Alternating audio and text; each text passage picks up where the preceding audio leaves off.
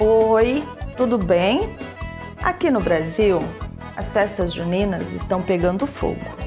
Tenho visto pelas redes sociais que muitas famílias estão mantendo a tradição, realizando suas festanças em casa e apenas com a família.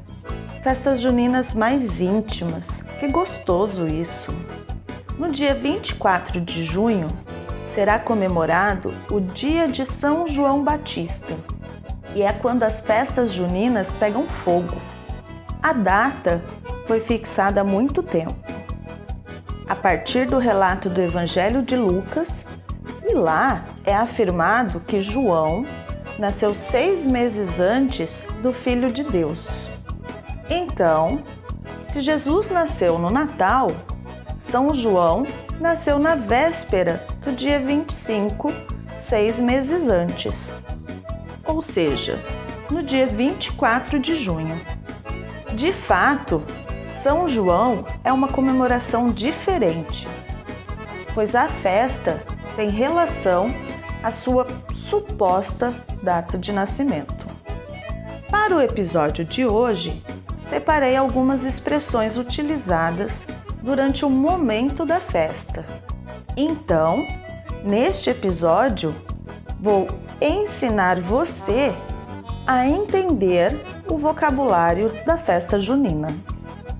Ao interagir com alguém que esteja interessado, diga que essa pessoa é só o me.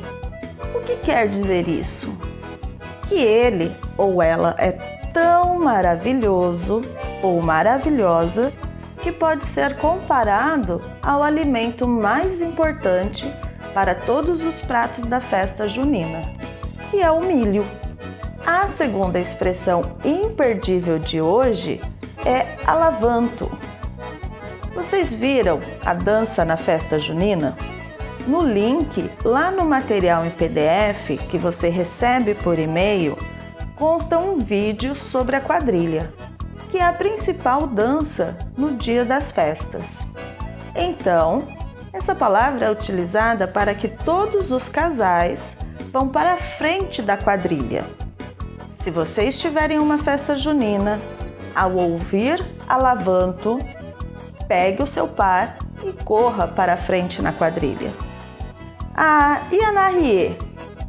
Bom, é para que todos os casais voltem para trás ou aos seus lugares de origem. Agora, vamos sair um pouco da quadrilha e voltar para a festa. Mas antes disso, quero lembrá-lo para apoiar o podcast Falar Português Brasileiro. Acesse a nossa página e faça a sua doação. A próxima expressão é peido de veia, que são umas bombinhas com um formato triangular utilizada pelas crianças jogarem no chão e elas fazem uns barulhinhos, uns estalinhos.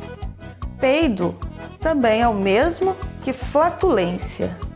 E véia é uma forma econômica na pronúncia para dizer velha, a pessoa idosa.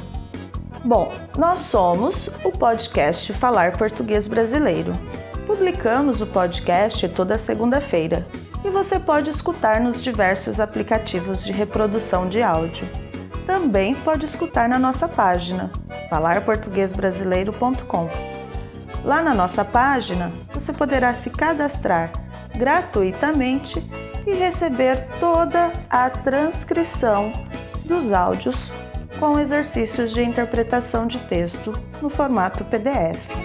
Registre-se agora mesmo em falarportuguesbrasileiro.com e receba o seu e-book gratuito. Nos vemos na próxima semana.